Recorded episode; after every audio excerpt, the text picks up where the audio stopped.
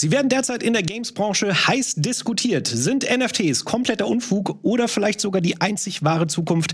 Da reden wir heute drüber in Press Select. Als allererstes erklärt euch aber Ingo, was NFTs überhaupt sind.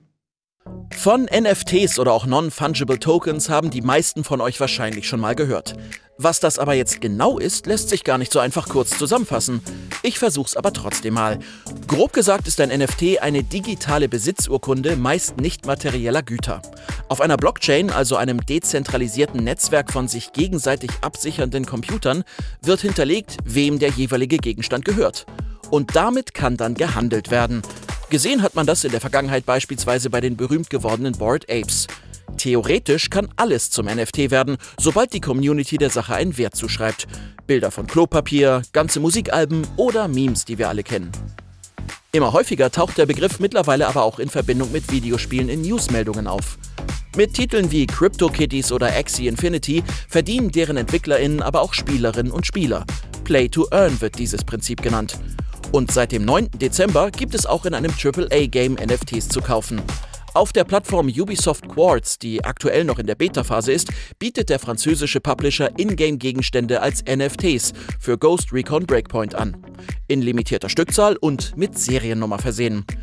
Zu NFTs scheint es hauptsächlich zwei Meinungen zu geben. Die, die dafür sind, sehen darin die Zukunft der Videospielindustrie, wie EA-Chef Andrew Wilson. Unter denen, die strikt dagegen sind, finden sich aber sowohl Branchenmitglieder als auch Spielerinnen und Spieler. Als im Dezember für Stalker 2 ein ganz eigenes Metaverse angekündigt wurde, war das negative Feedback schnell so überwältigend, dass das Studio dahinter ein paar Tage später verkündete, von all ihren Plänen in dem Bereich abzusehen. Aber warum sind NFTs so kontrovers? Welche Argumente gibt es dafür und dagegen? Und werden sie ähnlich wie Mikrotransaktionen immer mehr Einzug in den Gaming-Markt erhalten? Das diskutieren wir heute mit unserer Gästin und unseren Gästen.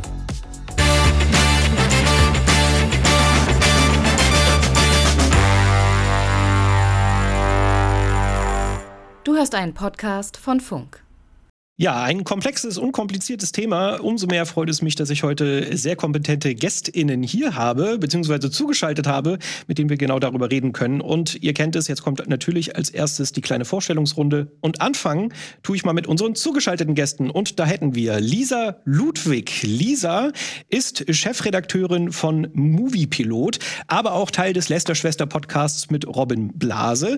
Da geht es ja viel um so Influencer-Pannen, aber ich habe mir sagen lassen, beziehungsweise habe auch selber gehört, dass du auch sehr gerne über NFTs rantest.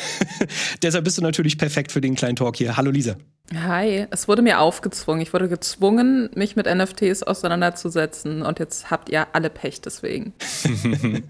ja, mal gucken, ob das unser Pech ist, aber freut mich auf jeden Fall, dass du da bist. Aber auch zugeschaltet ist uns Daniel Ziegener. Daniel ist Redakteur bei golem.de, dem äh, IT-Magazin, aber ähm, Daniel ist auch Betreiber von superlevel.de, beziehungsweise der Reinkarnation von superlevel.de.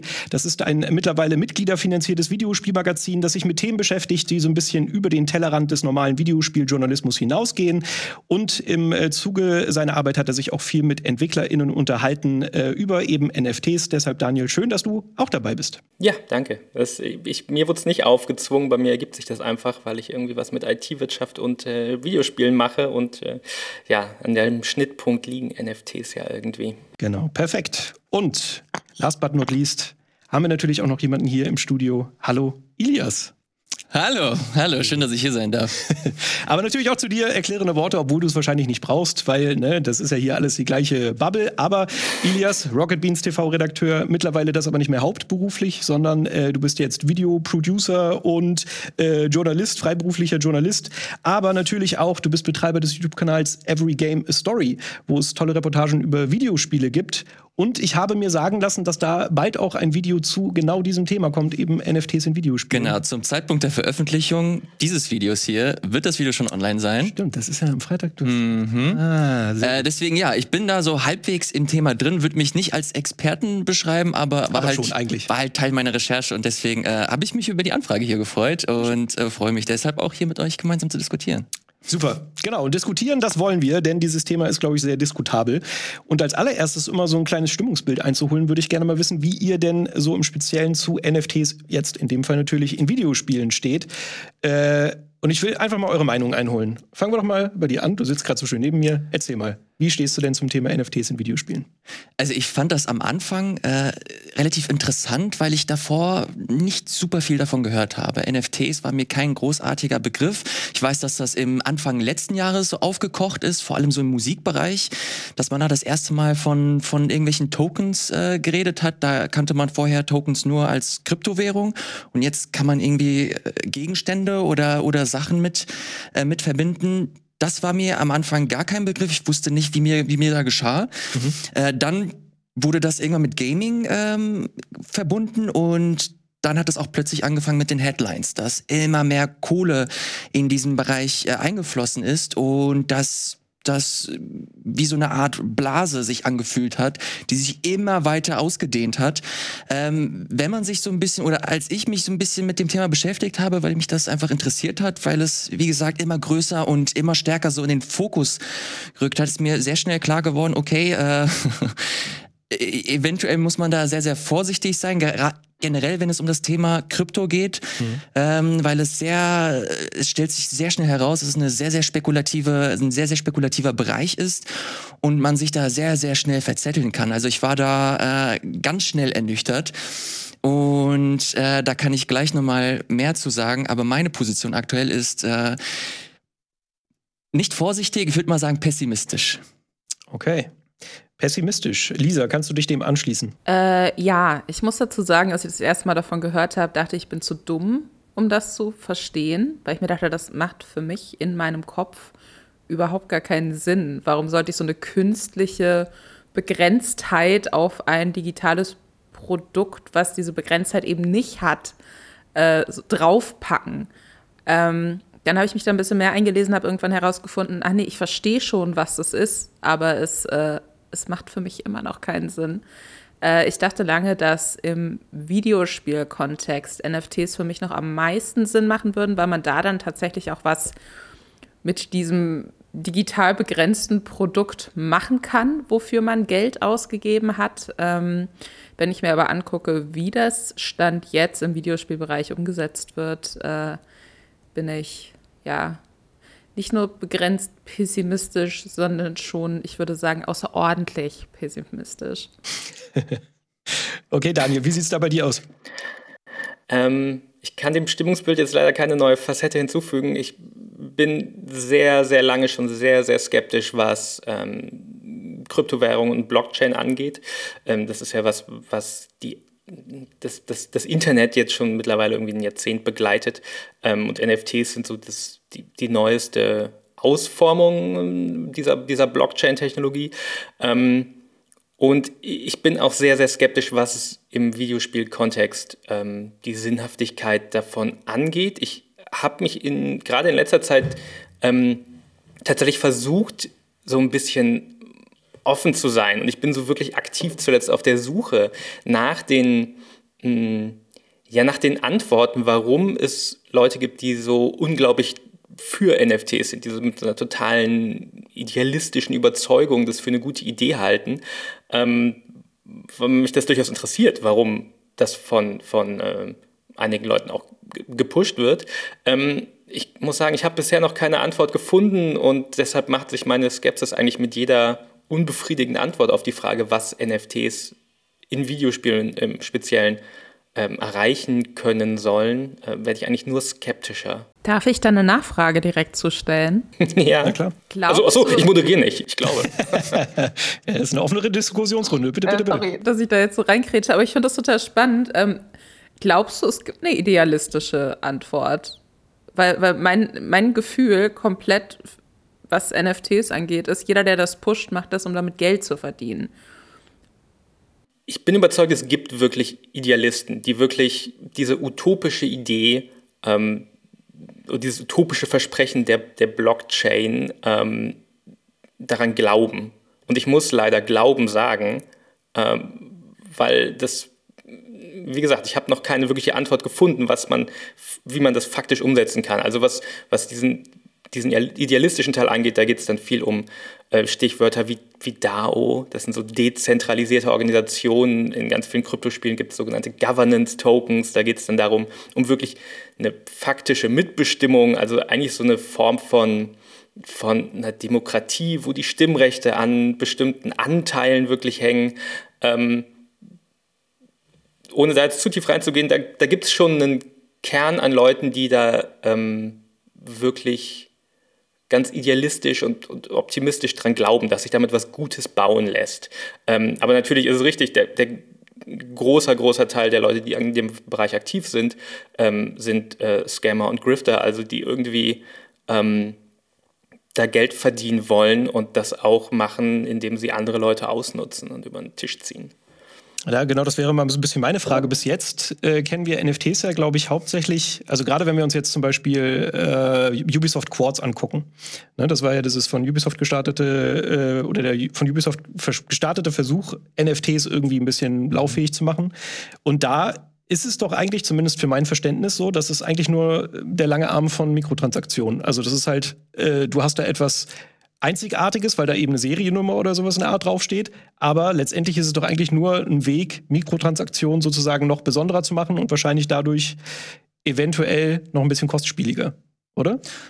Absolut. Und das ist auch einer der Hauptgründe, warum dieses ganze Konzept gerade so aus der Gaming-Community super kritisch gesehen wird. Also überall, wo auch nur ansatzweise, das haben wir vorhin in der Matz gesehen, ansatzweise NFTs angesprochen werden, kommen, kommt die Welle des Hasses über den jeweiligen Publisher. Und das ist halt auch der Grund, die Gaming-Community an sich hatte gerade in der Vergangenheit immer mal wieder mit genau solchen äh, ja, in Anführungsstrichen gierigen Aktionen zu tun, im Sinne von, ja, du hast die Microtransactions, du hast Lootboxen, die mittlerweile in Ländern verboten werden. Ähm, und dazu kommt dann halt eben nochmal so eine, so eine Art von Konzept, das auf dem ersten Blick zumindest nicht danach aussieht, dass das dem äh, Gaming-Bereich irgendwelche neue interessante Facetten gibt, sondern primär, um noch mehr Kohle zu verdienen. Was an sich auch so ein bisschen Sinn macht, wenn man sich den NFT-Markt anguckt. Wie viel Kohle haben die letztes Jahr gemacht? Das ist 41 Milliarden. Das ist ein Drittel der gesamten Gaming-Industrie.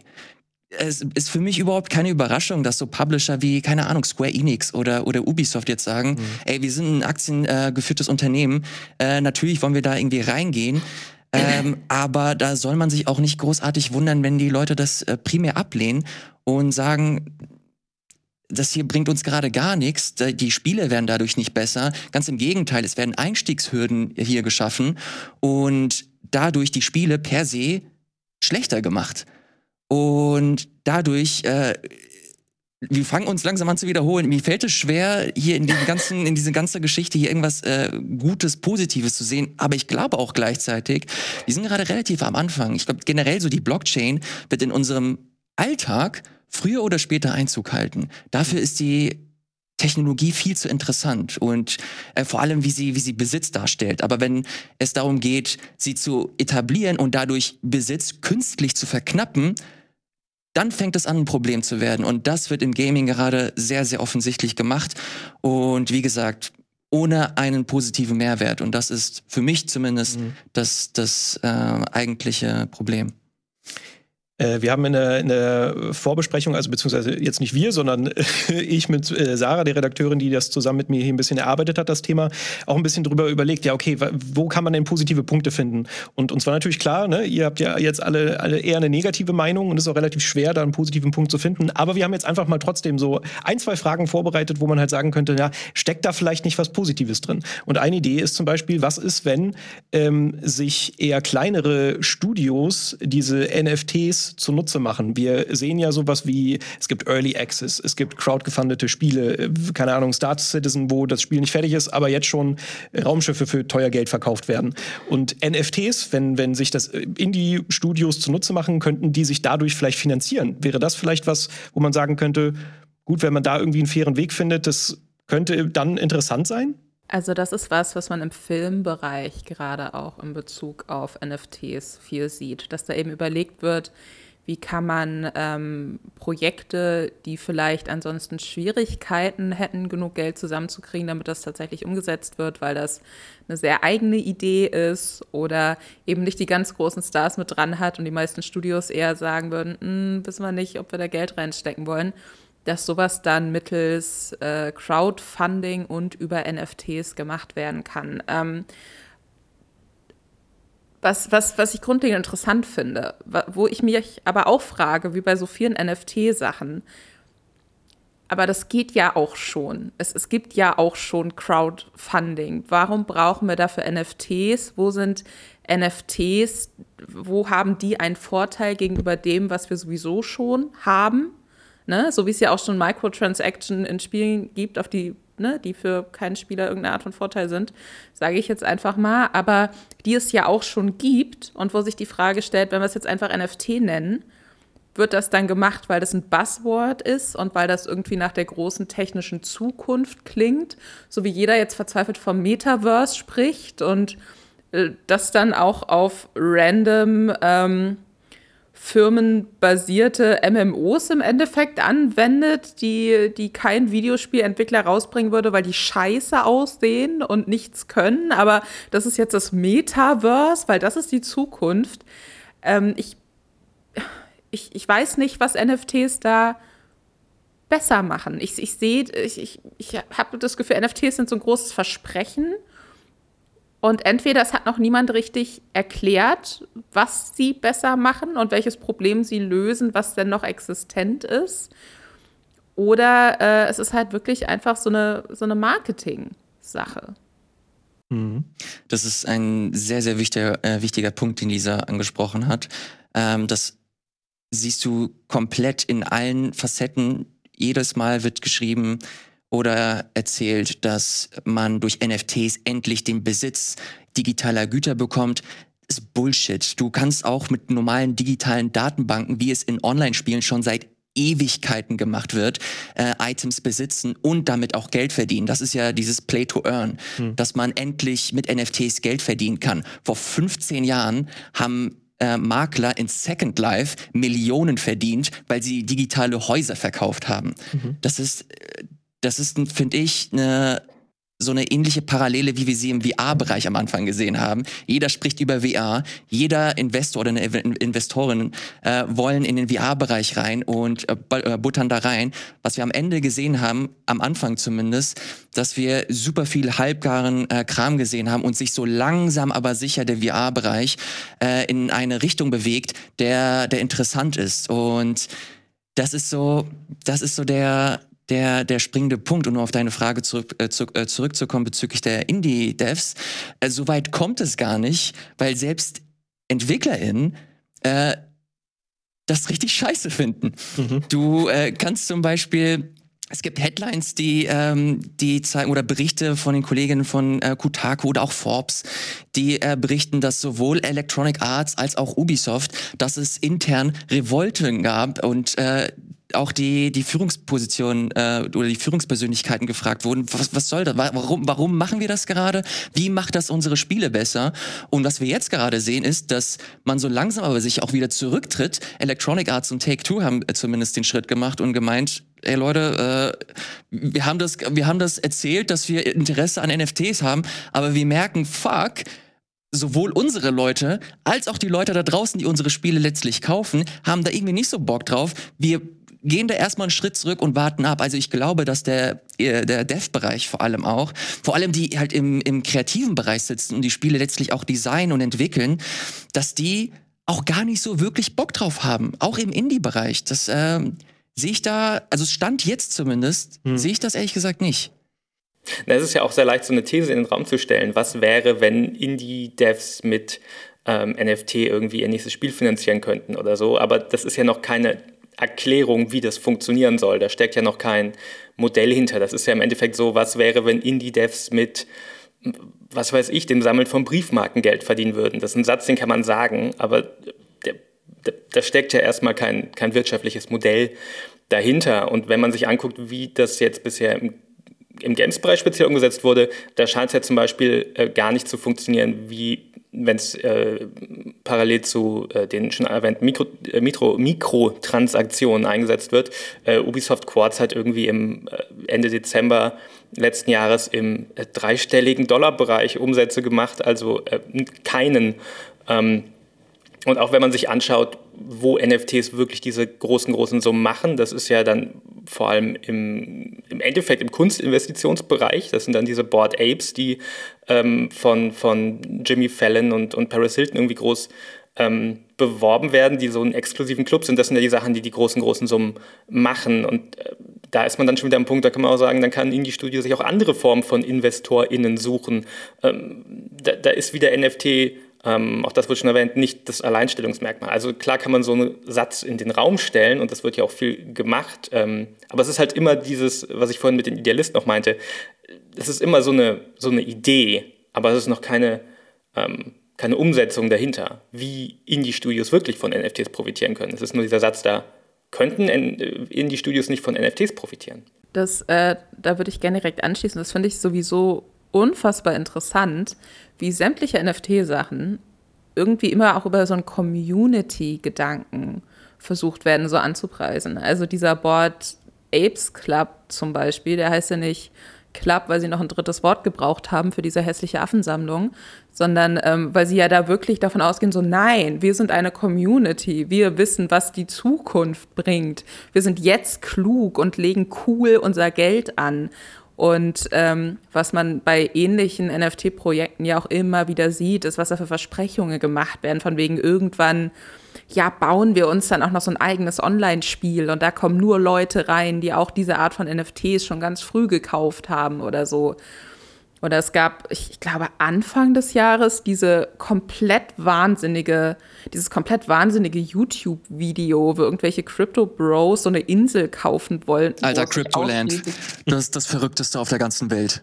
Ja, und das, dieses, dieser Gedanke von wegen so, hey, nein, es geht, es ist jetzt hier nicht einfach nur irgendeine neue Form von Investition und äh, Spekulation, wo die Person, die halt der letzte dann ist, der dieses hässliche NFT noch kauft, Pech hat, weil es dann niemand mehr ihm abkauft für die riesengroße Summe, auf die das mittlerweile angewachsen ist.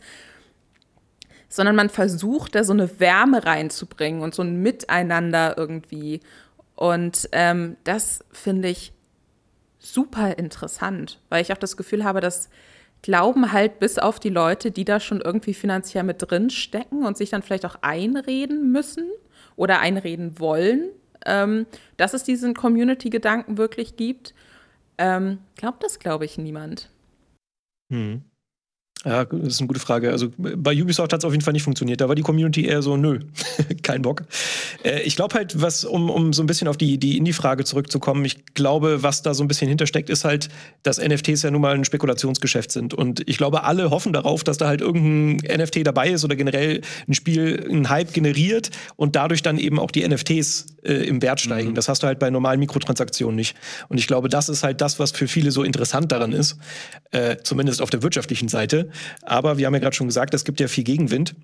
Ähm, ich würde da gerne mal auf die andere Seite wechseln. Das ist nämlich der nächste Punkt, den man eventuell als positiv anführen kann. Äh, und zwar habt ihr ja gerade schon gesagt, Play to Earn heißt ja dieses äh, Konzept, dass man eben NFT-Spiele spielt, äh, da äh, sich NFTs verdient, die dann wiederum verkaufen kann, dadurch dann wieder ähm, Geld verdient während des Spielens. Ist das nicht toll, dass ich Videospiele spielen kann und dabei Geld verdienen kann? Lisa hat es vorhin aber schon, sie hat es schon erklärt. Es, du, du kannst das auch ohne Blockchain. Du kannst, du kannst in Spielen Geld verdienen, ohne eine redundante Blockchain zu haben, ohne irgendwie mit Krypto zu handeln. Ich habe vorhin Second Life erwähnt, du hast Eve Online. Hm. Letz, letztes Jahr, um, um mal hier mit Beispielen hin und her zu werfen, äh, wurden Raumschiffe 30.000 äh, Dollar verkauft und das Geld wurde an das, an das Rote Kreuz gespendet.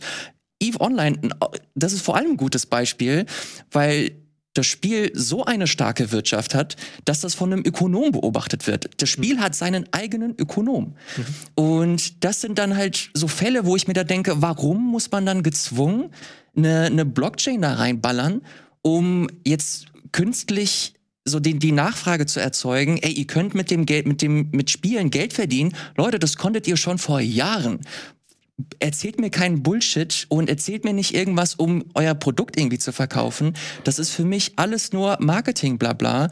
Und äh, letztlich ist da nichts Großartiges hinter. Die Blockchain macht, ich muss es immer wieder betonen, Stand jetzt keinen Sinn und ist nahezu komplett redundant, egal was für eine Mechanik du mir, äh, du mir vorstellst oder du mir äh, zeigst, die Spiele aktuell verwenden, Besitz kannst du mit einfachen Datenbanken darstellen. Das machen Online-Spiele schon seit Ewigkeit. Leute, bitte. Die Blockchain macht Stand jetzt leider keinen Sinn und deswegen äh, macht dieses macht dieses Argument für mich auch äh, oder hat für mich das Argument keinen Hand und Fuß, dass du in Spielen Geld verdienen kannst, nur weil du jetzt NFTs besitzt. Aber, und gleich sind meine versuchten Argumente hier irgendwie was Positives zu finden auch gleich aus, aber was ist, wenn ich meinen Helm von Ghost Recon äh, dank NFT ja dann importieren kann in Assassin's Creed und da habe ich dann ein Stirnband. Oder so, da, da kommen wir jetzt ins Metaverse-Ding und jetzt verliere ich die Fassung gleich. Ey, ich, ich mache hier nur meinen Job, hier ein bisschen was Positives zu finden. Richte nicht gegen mich. Ich möchte nicht mit meinem Rant anfangen. Ich lasse lieber anderen den Vortritt. Ja, da sind wir gleich wieder beim Glauben, weil ähm, ich folge auf Twitter wahnsinnig vielen Game DesignerInnen.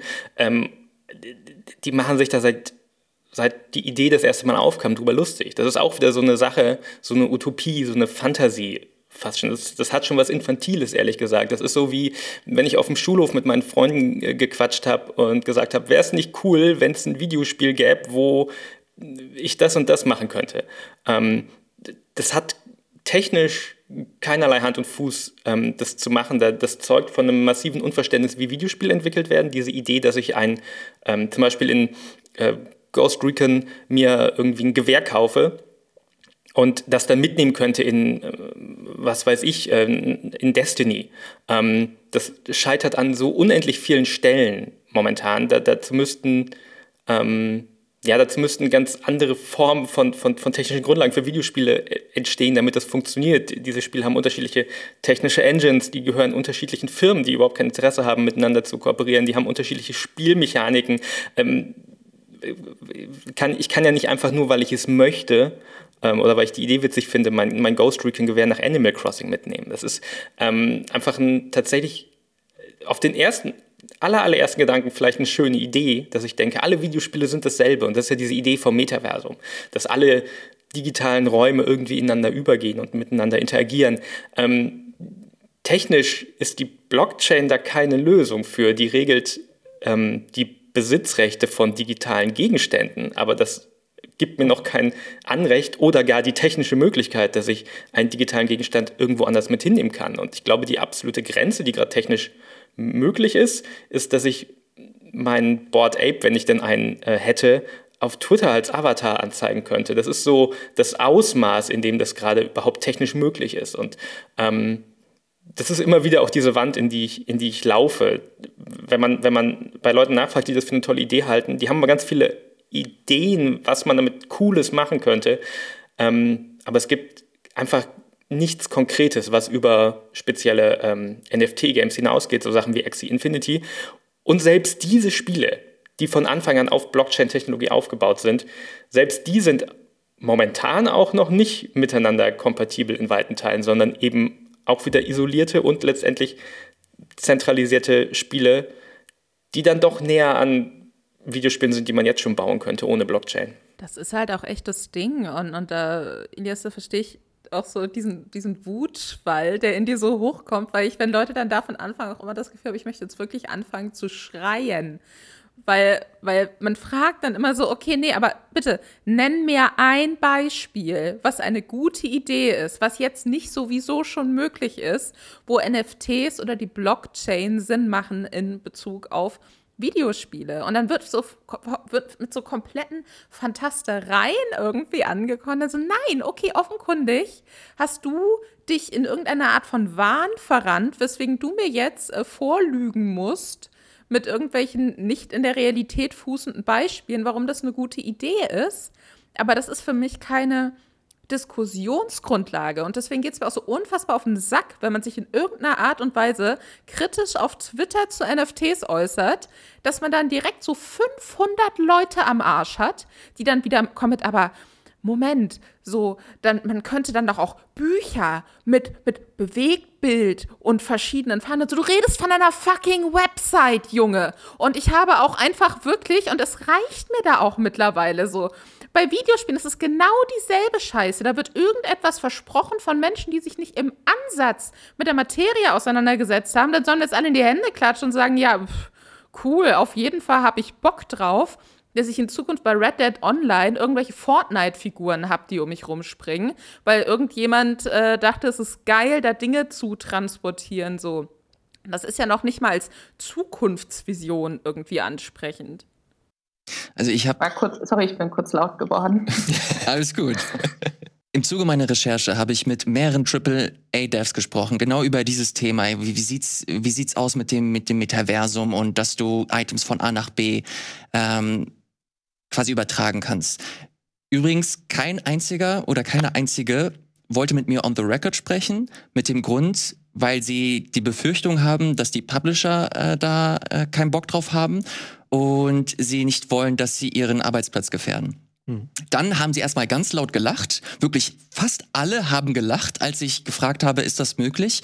Und dann haben sie genau, ich will mich nicht wiederholen oder ich will die Runde hier nicht wiederholen, genau das, was wieder gerade äh, angeführt wurde, dass es, ähm, dass diese Ideen, ich erinnere mich an den Tweet von Mike Shinoda, der großartig erzählt hat, boah, was wäre, wenn wir die, die Waffe in Fortnite mit rüber in, keine Ahnung, World of Warcraft nehmen und dann, keine Ahnung, in Animal Crossing haben wir dann unser Snipergewehr oder so ein Shit. Und dann haben sie halt auch gemeint, das erzählen wirklich nur Leute, die wirklich absolut nichts von Spielen äh, verstehen, die nicht verstehen, dass man äh, komplett andere technische Grundlagen hat für jedes einzelne Spiel.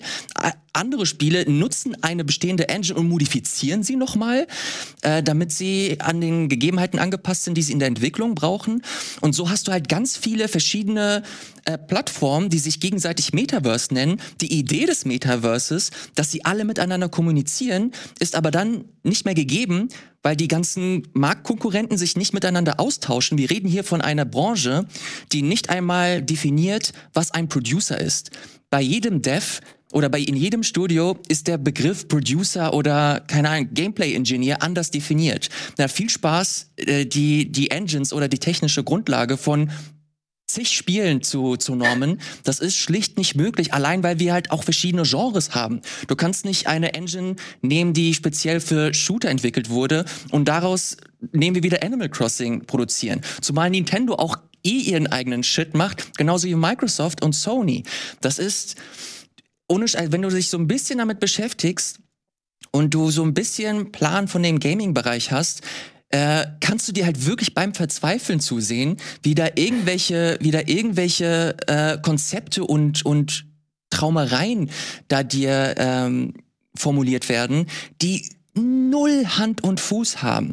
Deswegen sage ich immer, das, jetzt wird es langsam peinlich, Stand jetzt macht das null Sinn, aber ich kann mir vorstellen, dass genauso wie keine Ahnung, lass es, lass es den VR-Bereich sein, dass es sich irgendwann mal einpendelt und wir anfangen, interessante Konzepte zu sehen. Aber jeder, der mir aktuell erzählt, ja, du kannst jetzt Items besitzen, Digga. Also ohne Scheiß. Jetzt, ja, langsam wird's lächerlich. Also, also ich, ich finde ja sogar verständlich auf eine Art, warum, wo diese, diese Fantasie, wie man es einfach nennen muss, gerade herkommt.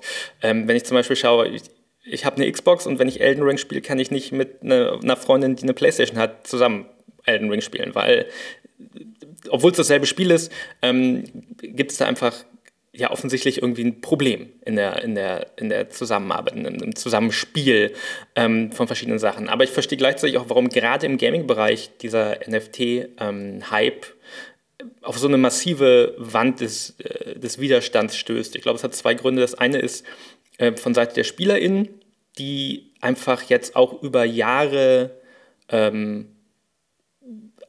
ja, man, muss es, glaube ich, so sagen, über weite Teile ausbeuterische ähm, Monetarisierungsmodelle erlebt haben, äh, im, im, im Mobile-Bereich und zunehmend auch auf, bei großen Spielen, ähm, dass da mit Microtransactions ähm, und, und vor allem auch Lootboxen teils äh, zwischen wieder ähm, ja, verbotene Mechaniken, die, die mir an Glücksspiel erinnern, eingeführt werden, um Geld zu verdienen. Ähm, und auch auf Seite der EntwicklerInnen, wo wir in den letzten Jahren ähm, gesehen haben, die immer lauter ähm, ihre eigene ihre eigenen Rechte äh, einfordern als ArbeitnehmerInnen. Wir haben eine Gewerkschaftsbewegung in den USA, wie wir sie ähm, lange, lange nicht hatten, die jetzt auch langsam am Punkt ist, wo äh, das nicht mehr unterdrückt werden kann. Es, ähm, zum Beispiel haben wir das bei, bei Activision Blizzard ja gehabt, kurz vorm Aufkauf, dass es da ähm, bei einem Tochterunternehmen Streiks gab. Ähm, und ich glaube, das, das kommt an beiden Seiten da zusammen, weil NFT bedient erstmal ähm, dieses ganze Monetarisierungs- und, und Investment, ähm, diesen, diesen Bereich von Videospielen. Und sowohl EntwicklerInnen als auch SpielerInnen haben in den letzten ähm, zehn Jahren so viel, ähm, naja, plump gesagt, Scheiße erlebt, ähm, dass es jetzt eben der Punkt ist, wo, wo da die Linie gezogen wird von vielen. Ich glaube, das sorgt dafür, dass wir diese ähm, extrem auf, äh, aufgeheizte Debatte gerade in den sozialen Medien haben, dass es so ein extremes Reizthema auch ist, weil da einmal einerseits dieser, dieser Finanzhype ähm, auf, auf eben die Videospielbranche und man muss sagen, von außen auf die Videospielbranche prallt. Die einzigen, die es in der Videospielindustrie pushen, sind ja eben nicht die Leute, die die Spiele ähm, designen und entwickeln und testen, sind ja eben die, die Management-Ebene und die äh, InvestorInnen, die das pushen. Und deshalb haben wir auch ganz schnell diese Rollbacks immer, wenn Sachen ausge, äh, ähm, ähm, angekündigt wurden, wie zum Beispiel bei Team 17, die NFTs angekündigt haben und am nächsten Tag es wieder äh, gesagt haben, okay, lassen wir doch sein.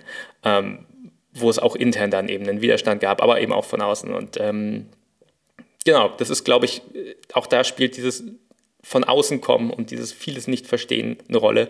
Ähm, und das trifft eben auf diese ja, über Jahre angewachsene Skepsis in der Gaming-Szene.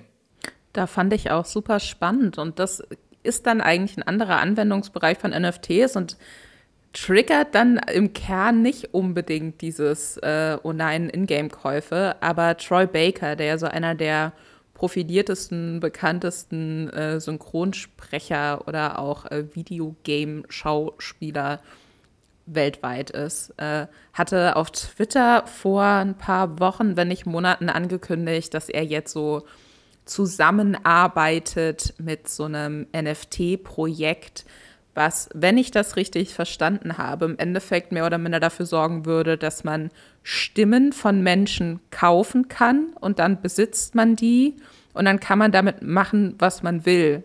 Was ähm, so ein bisschen ist, als hätte sich Troy Baker damit auch selbst ins Bein geschossen, ne? wenn das jetzt wirklich technisch so möglich wäre, weil man damit dann natürlich sagen könnte, gut, aber wozu brauche ich dann noch echte Menschen, die mir äh, Videospieldialoge einsprechen, wenn ich quasi eine Stimme besitze und ich kann mit der machen, was ich will.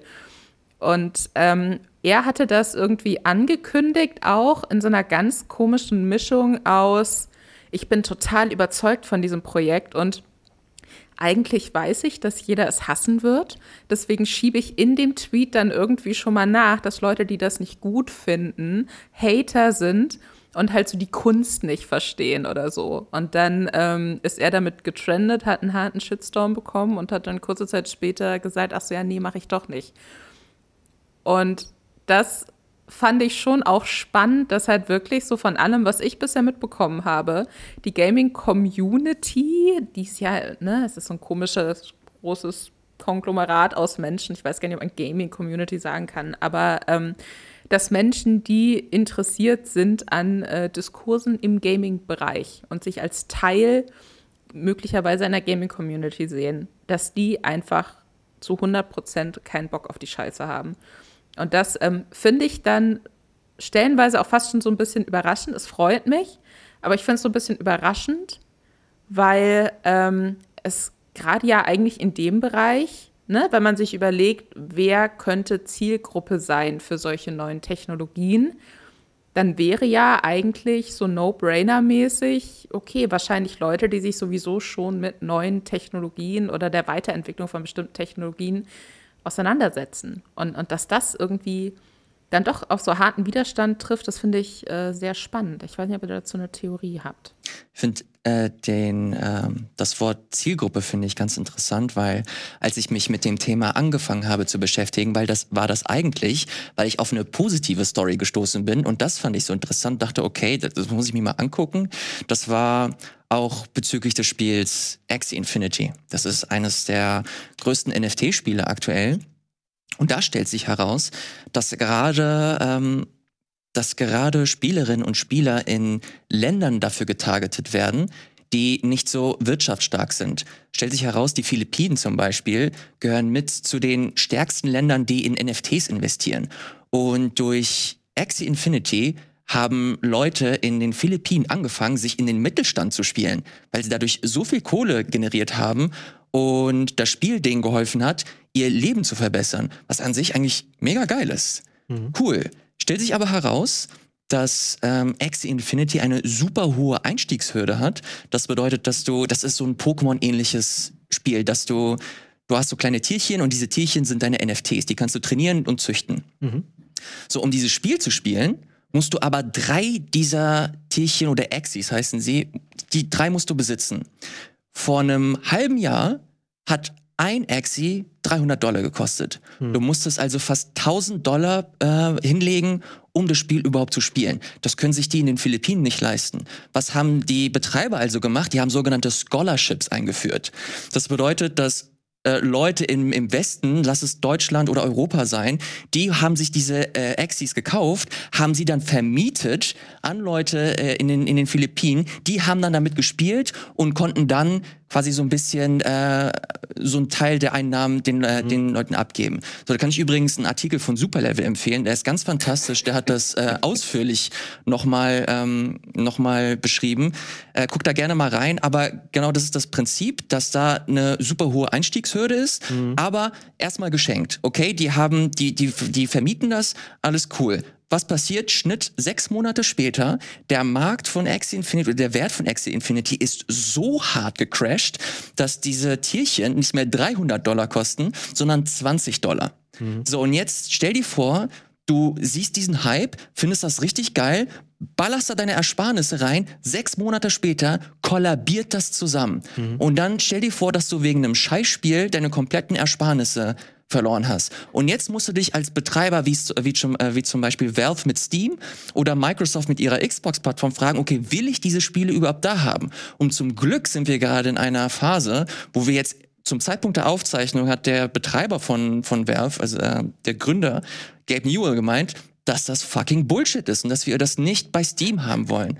Hm. Und das ist genau der richtige Schritt und das zeigt dann letztlich auch, wenn auch so eine große Institution schon fast wie Steam sich vehement dagegen wehrt, das ist eine Firma, die richtig Bock hat auf Kohle und äh, diesen Bereich außen vor lässt, hm. das ist eigentlich schon das Paradebeispiel dafür, dass das irgendwie nicht koscher sein kann. Auch so ein Microsoft hat sich auch schon vehement äh, dagegen positioniert. Und das sind für mich alles Indikatoren, die zeigen, wir sind noch nicht an dem Punkt, um das vernünftig in unsere Spiele zu implementieren. Gib den von mir aus noch ein bisschen Zeit. Ich lasse mich gerne eines, eines Besseren belehren. Aber ähm, Stand jetzt muss sich das auf jeden Fall weiterentwickeln und ähm, ja, sich so entwickeln, dass das nicht so nicht so volatil ist und nicht so, nicht so feindlich gegenüber den Leuten. Es muss einen Mehrwert bieten. Jetzt ist es eher eine Hürde. Es, macht, es bringt noch mehr Redundanz rein. Und es kann zum Teil dein Leben zerstören, wenn du halt wirklich all in gehst hm. und möchtest, dass du, dass das Ding eventuell deinen dein, dein Job irgendwie ersetzt.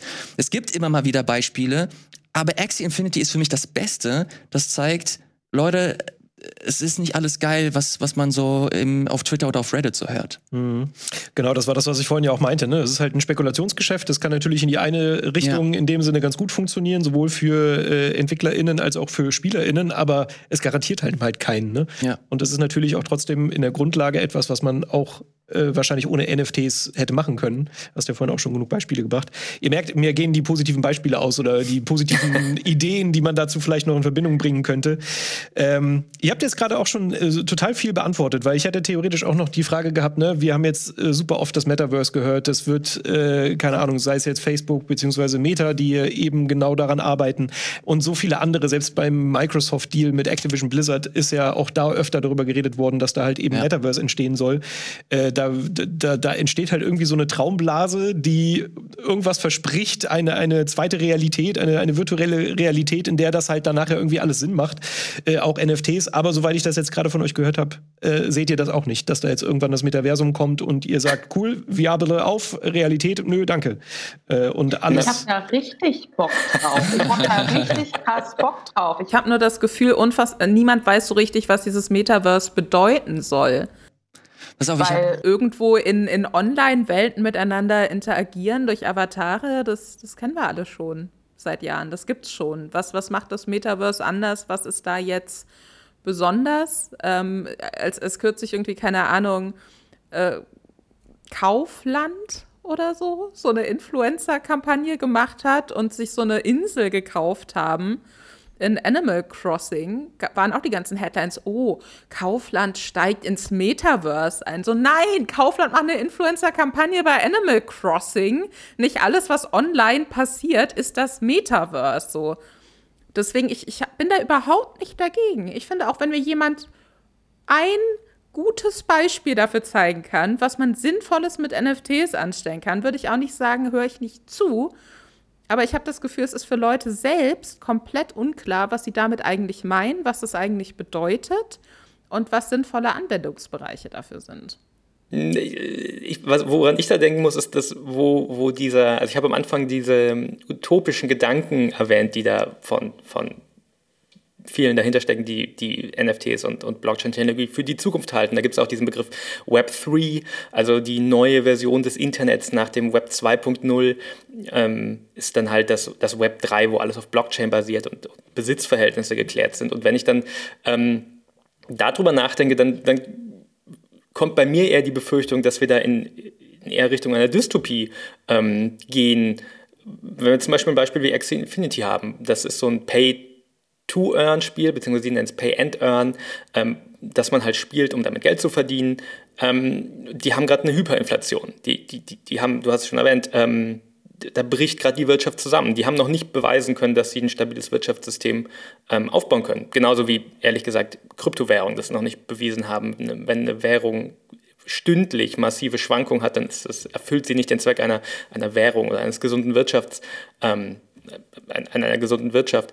Ähm, und ich bin, ich bin so alt, ich erinnere mich, als Blogs und so noch neu waren und Podcasts und auf einmal alle angefangen haben, selber ähm, Sachen ins Internet zu schreiben und eben dieses Web 2.0 entstanden ist.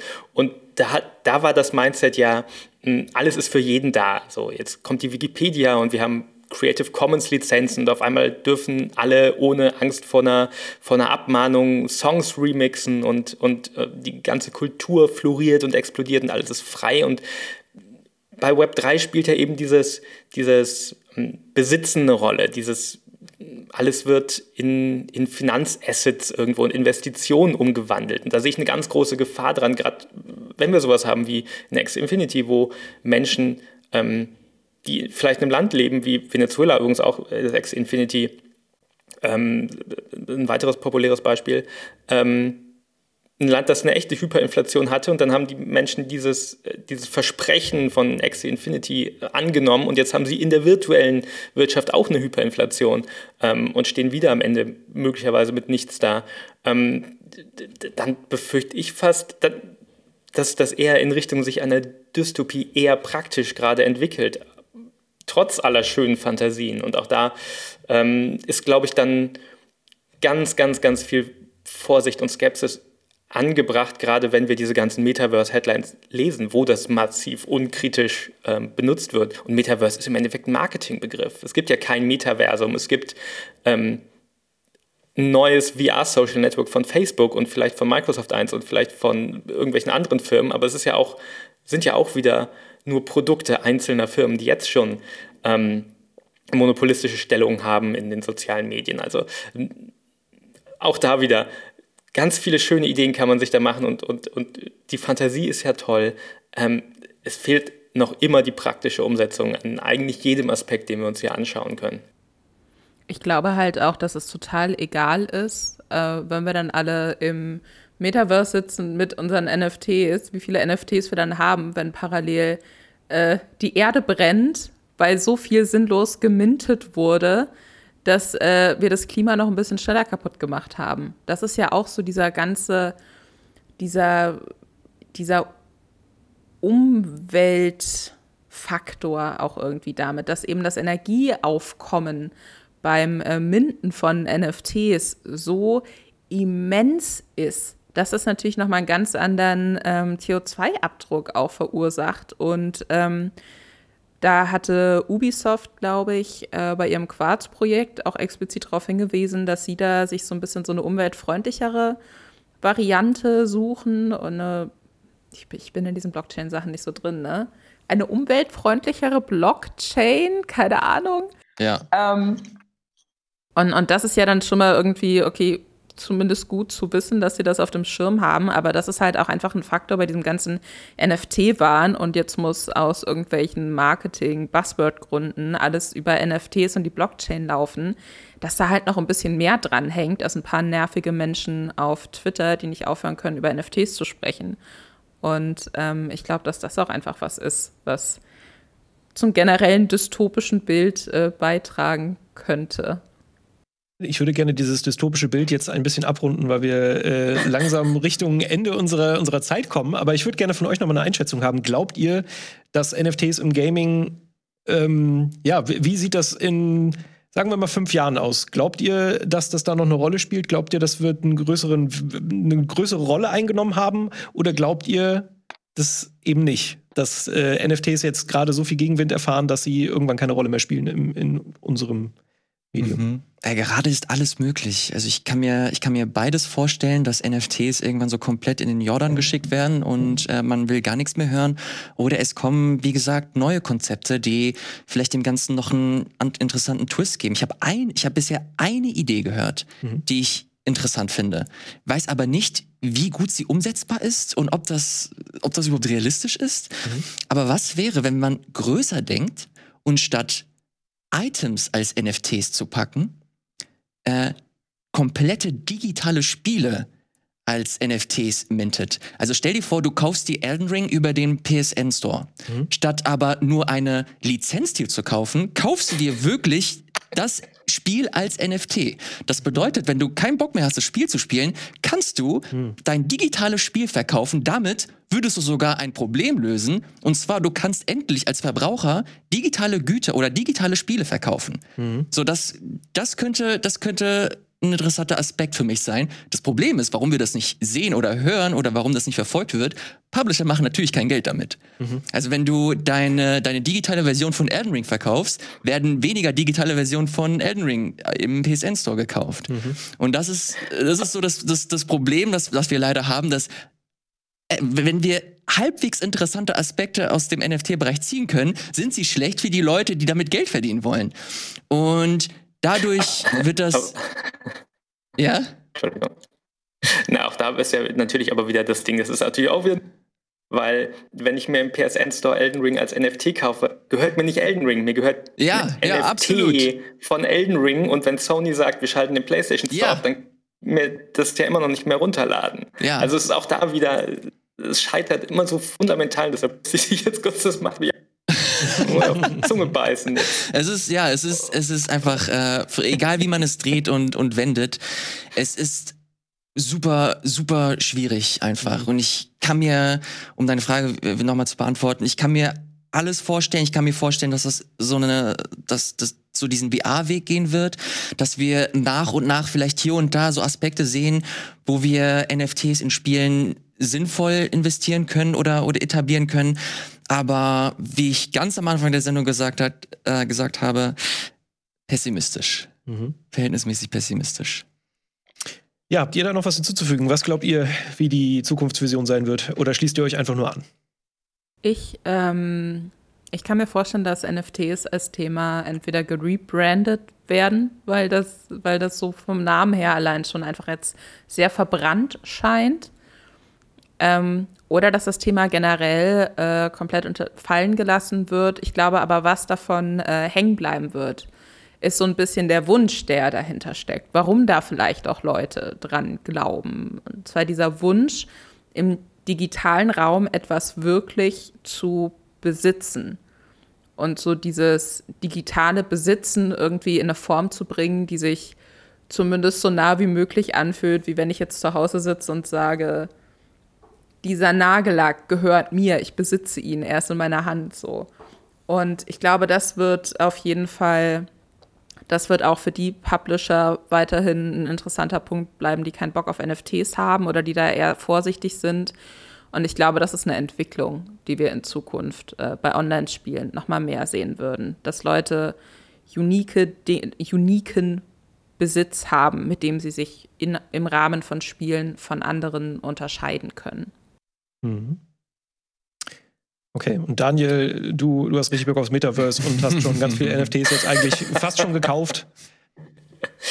ähm, ich würde ein bisschen, also ich, ich sehe nicht ganz diesen, also einerseits sehe ich den Vergleich mit VR als so eine Technologie ist, die es super lange gibt und die lange gebraucht hat, ähm, bis sie sich durchsetzt. Ein bisschen sehe ich das bei der Blockchain im Spielebereich anders. Ich, ich wenn die klassische Spielindustrie NFT als Konzepte übernimmt, ähm, so wie es Ubisoft versucht hat, ähm, dann wird das sehr schnell ähm, nicht mehr das sein, was, was die idealistische Vorstellung von NFTs ist. Weil wenn Ubisoft NFTs anbietet, dann sind das auch nur wieder Microtransactions innerhalb des geschlossenen Ubisoft-Systems. Das ist genauso, wenn ich auf, wenn Steam jetzt auf einmal NFTs einführen würde, hätte ich die nur bei Valve-Produkten. Ähm, und das ist so ein bisschen gegenläufig ja der, der utopischen Idee von NFTs, dass ich wirklich digitale Objekte besitzen kann. Ähm, was ich mir daher nicht vorstellen kann, ist, dass NFT eine größere Bedeutung in der Spielindustrie bekommen wird, wie wir sie jetzt haben, ähm, weil A, die SpielerInnen, die jetzt schon kein Interesse an NFTs haben, die werden, glaube ich, keine guten Gründe mehr bekommen und diejenigen, die NFTs für die Zukunft halten, die werden an der, ähm, in der Form, wie NFTs umsetzbar sind in klassischen Spielen, wie sie jetzt gerade sind, ähm, einfach kein Interesse haben, weil das nicht den, das Besondere von NFTs irgendwie darstellen kann. Was ich mir vorstellen kann, ist, dass weiterhin dieser, ähm, dieser Szene der Blockchain-Spiele weiter wächst, so Sachen wie Axie Infinity. Ähm, wir werden da sicher ganz viele sehen, die ähm, krachend scheitern. Man muss Stand jetzt abwarten, ob es Axie Infinity in einem Jahr noch gibt. Ähm, aber ich glaube, das wird etwas sein, was weiter bestehen wird. Und dann können wir nochmal diskutieren irgendwann, inwiefern diese Spiele wirklich Spiele sind oder ob das NFT-basierte soziale Netzwerke sind, die eher in so eine Metaverse-Richtung gehen, oder ob das im Endeffekt auch nur gamifizierte Investment-Tools sind. Also ob das im Endeffekt das nächste NFT-Game auch nur ein bunteres äh, Trade Republic ist, dass ich auf meinem Handy nebenbei halt irgendwelche Assets hin und her schiebe. Ähm, ich glaube, das wird sich sehr stark getrennt parallel entwickeln, beziehungsweise das ist das, wie ich es mir ähm, vorstellen kann. Dass es weggeht, ähm, Glaube ich auch nicht, weil dafür steckt schon jetzt von eher wenigen Leuten, aber sehr, sehr viel Geld in, in Krypto und Blockchain und NFT. Ähm, allein deshalb wird das noch eine Weile ein Thema bleiben. Ja, super. Dann äh, vielen Dank für, für eure Einordnung. Ich finde, wir haben das Thema wirklich versucht, von allen Seiten zu beleuchten. Äh, positive Seiten gab es jetzt leider nicht so viele, aber vielleicht ist es ja auch gar nicht so schlimm. Ich würde sagen, wir verabreden uns einfach für in fünf Jahren nochmal. Wie gut. Und dann, je nachdem, ob diese. Dann. Genau, das war mein Gag. Schade, du hast mir auch vorweggenommen. Dann hätten wir nämlich, wenn wir im Metaverse wären, hätten wir die Antwort. Richtig. Nein, vielen Dank für eure Zeit. vielen Dank für eure Zeit, vielen Dank für den netten Schnack. Und damit würde ich sagen, machen wir Feierabend. Tschüss. Danke. Das war ein Podcast von Funk, von ARD und ZDF.